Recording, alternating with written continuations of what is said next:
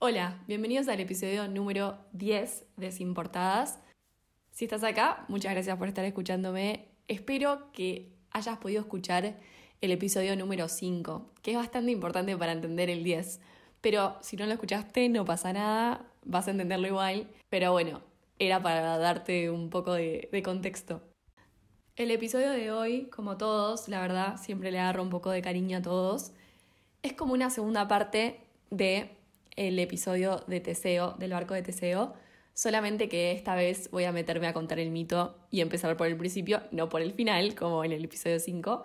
Siento que hay un montón de pedazos de conocimiento en cada parte del mito que me parecen súper constructivas para el día a día y no quería dejar de contarlas a pesar de que tengo que hacer una parte 2. Bueno, con toda esa introducción estoy lista para contarles el lado B del mito de Teseo, que empieza por el Minotauro y toda la historia empieza en Creta. Creta es una ubicación en Grecia y el rey de Creta era Minos. Y esto empieza porque Poseidón, hay un mito que dice que es Poseidón, otro que dice que es Zeus, le otorga un toro sagrado al rey y Minos, en vez de sacrificarlo, que era lo común en la cultura griega, sacrificarlo para los dioses, Minos decide no sacrificarlo. Entonces, como castigo, Poseidón hace que su mujer, o sea, la mujer de, de Minos, se enamore de este toro. Rarísimo, pero bueno. Entonces, ¿qué sucede? La mujer de Minos, que se llamaba Faisfae o Paisfae, tiene, eh, se queda embarazada de un minotauro. Que un minotauro es mitad toro, mitad hombre, la parte superior un toro, la parte inferior un hombre y tenía la cualidad de ser monstruoso, o sea, se comía, era carnívoro, comía humanos. Y bueno, no era, no era algo lindo para tener en un reino, en una ciudad, en Creta, pero, pero bueno, fue el castigo que le dio Poseidón a Minos. Entonces, como Minos no iba a matar al Minotauro porque era hijo de su mujer y era como meterse con Poseidón de nuevo, que no era buena idea, decide contratar al arquitecto más talentoso de toda Grecia, que era Dédalo, para que diseñe un laberinto y en el medio del laberinto posicionar al Minotauro y que éste viva acá y que no se pueda escapar. Bueno, y en efecto, eh, Dédalo diseña el mejor laberinto del mundo y ahí encierran al Minotauro. Al mismo tiempo, o sea, simultáneamente, Atenas, que era otro, otra ciudad griega, sufre pierde una guerra contra Creta y en la guerra esta un ateniense mata a un hijo de Minos, que era un príncipe.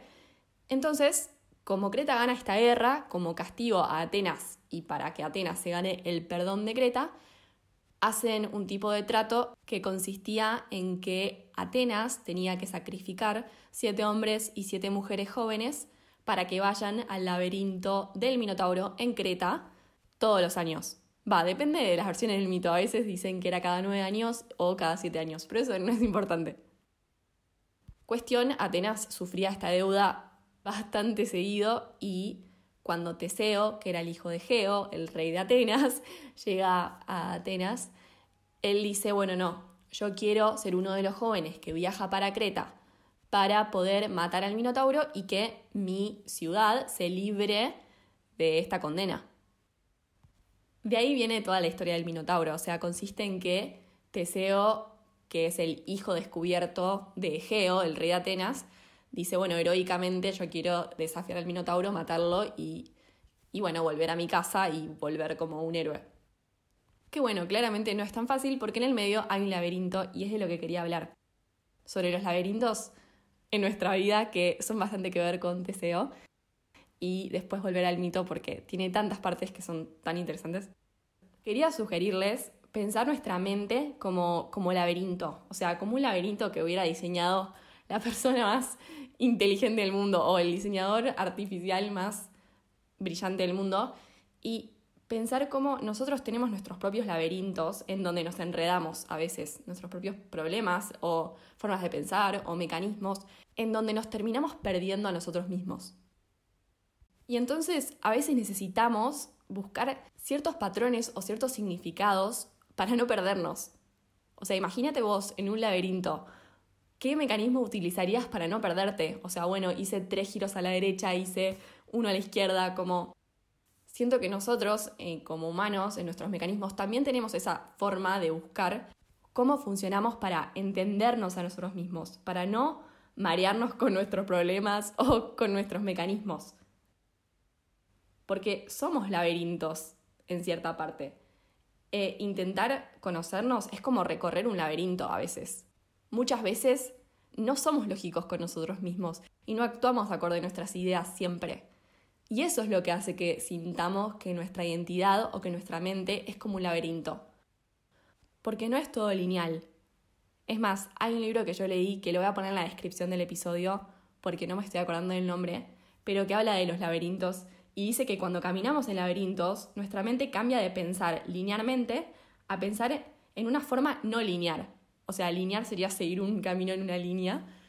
Y deja de pensar de esa forma porque empieza a pensar en la intuición, en donde yo pienso o intuyo a dónde tengo que ir y a dónde tengo que dirigirme acorde lo que siento, no acorde el camino lineal que me imagino que hay, porque si no me pierdo, si es un rulo el laberinto. Nada, entonces nos volvemos más sensibles. Y con el laberinto también viene la idea de que nos estamos perdiendo para encontrarnos a nosotros mismos. Creo que cuando nos sentimos perdidos, queremos ir a buscarnos a nosotros mismos. Es el primer instinto al que recurrimos. Decir, ¿dónde estoy? ¿Quién soy? ¿Por qué ahora no me reconozco? O ese sentimiento de decir, ay, esto que hice no soy yo o no va conmigo porque a veces es algo nuevo y, lo sentimos fuera de uno mismo. Y es ese momento, ese es el momento en el que te perdiste en tu laberinto. Y generalmente cuando nos perdemos, como ya dije antes, vamos directo a buscarnos a nosotros mismos de nuevo. A decir, no, no, no, pará, me tengo que recuperar a mí mismo porque no me estoy sintiendo yo. Y creo que tendemos a ir a, a, esos lugares en donde más yo nos sentimos, a esas partes del laberinto en donde más nos identificamos con nosotros y quizás dejamos de lado esas partes oscuras, o, no necesariamente oscuras, pero esas partes que no nos gusta aceptar de nosotros mismos porque no nos reconocemos a nosotros mismos en ese lugar. Siento que hice un laberinto, de, mi frase se volvió medio laberinto, pero quería expresarles que hay veces que en la identidad de uno mismo uno no, no se reconoce o no se siente o, o lo asusta esa parte de uno mismo. Entonces decide volver a ese lugar más cómodo, a ese lugar en donde decís, ah, bueno, sí, esto sí soy yo.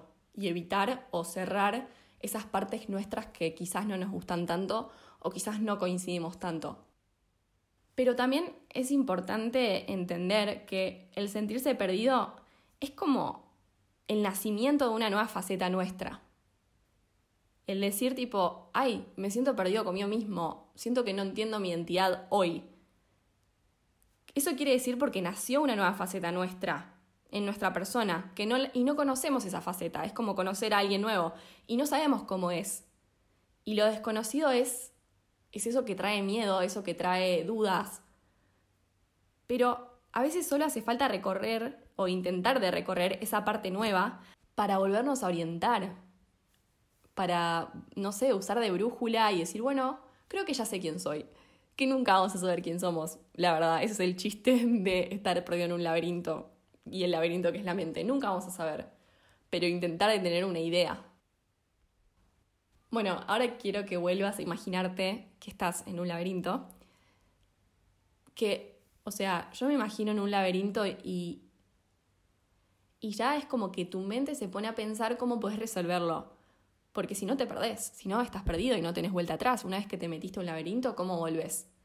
Entonces, nada, es súper si, te pensás a vos mismo literalmente en un laberinto, es como desafiante. Tenés miedo a perderte.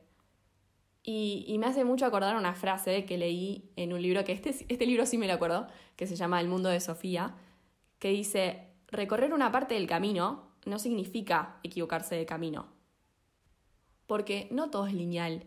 Y, tiene que ver un poco con la vida. No me quiero ir a la mierda con, con con la metáfora del laberinto, pero digo, tiene que ver un poco con la vida porque nuestra vida no, es solo lineal. No es que yo pienso en hacer algo, pasa esto que yo me esperaba, sigo con otro nuevo proyecto y todo funciona. No.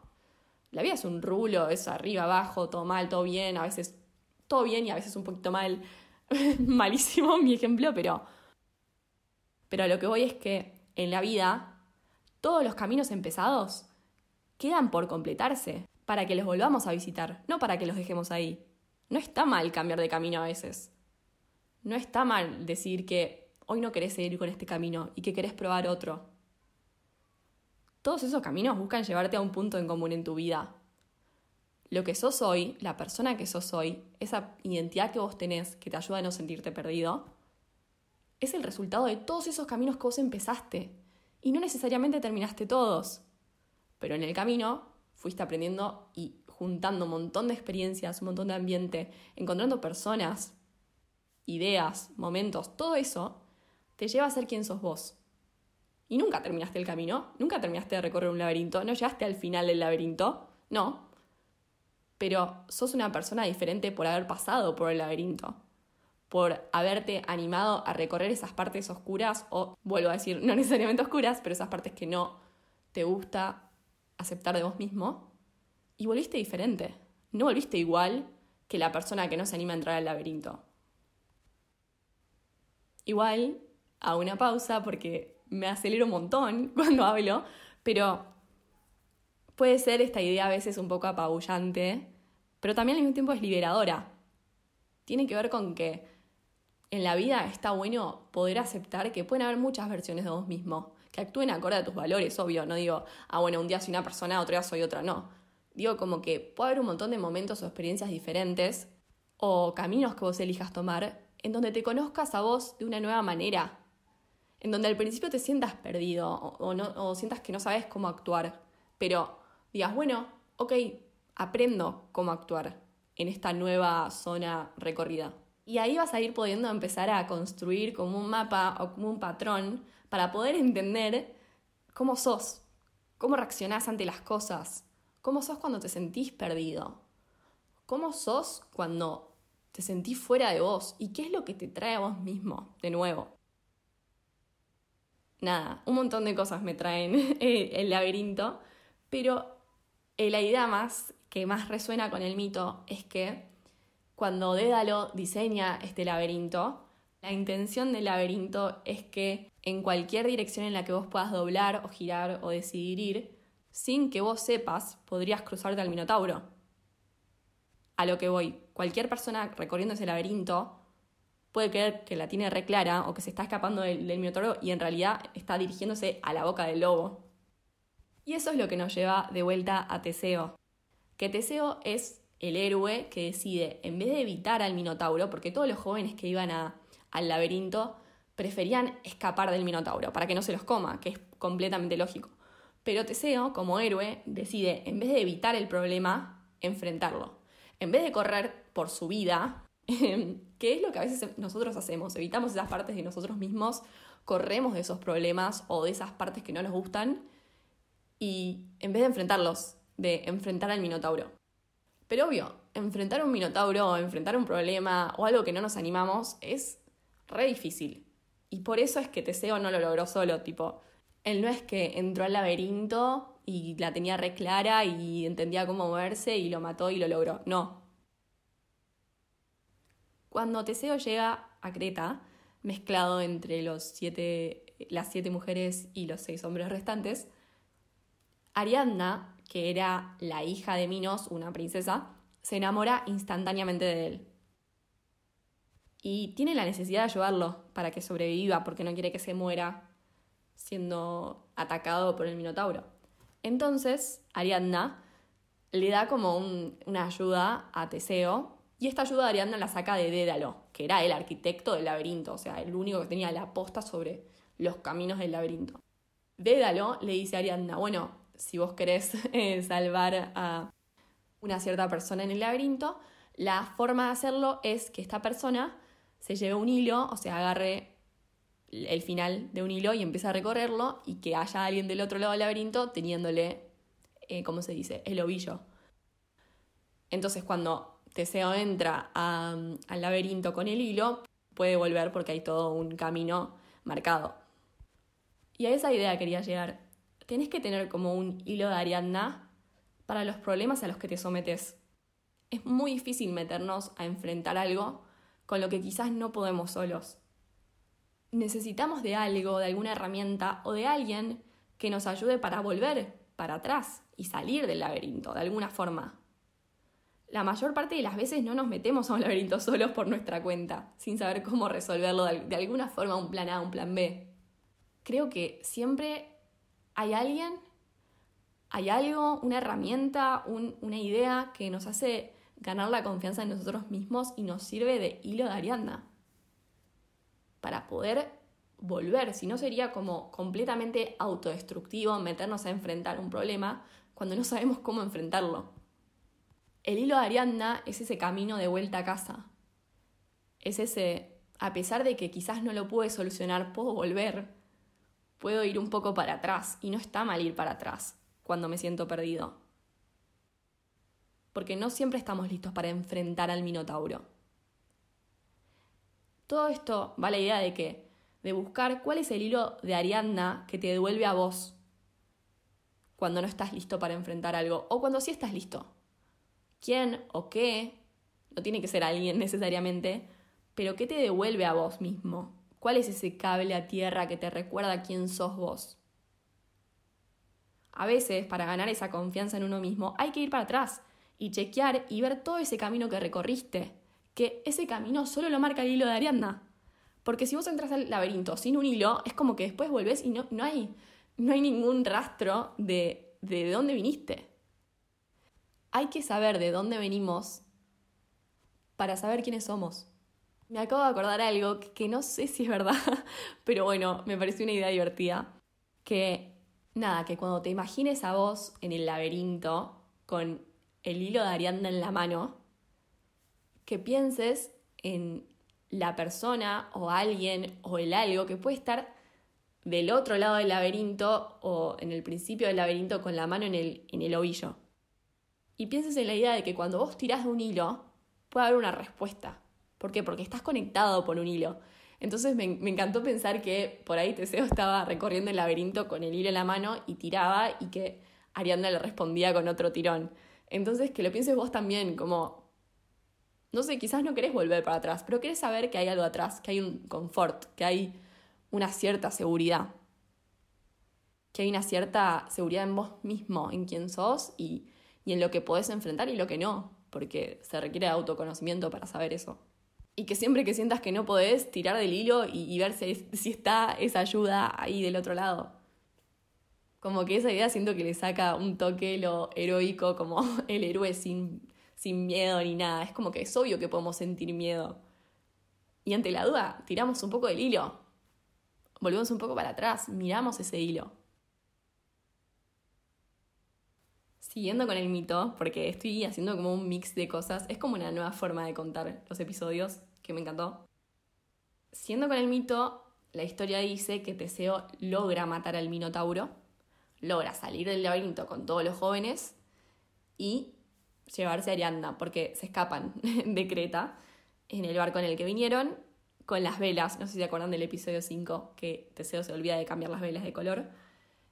Y entonces, ¿qué pasa? Cuando Mino se da cuenta de todo esto, el que sufre un nuevo castigo es Dédalo. ¿Por qué? Porque Dédalo diseñó el, el laberinto, le pasó el consejo a Arianda.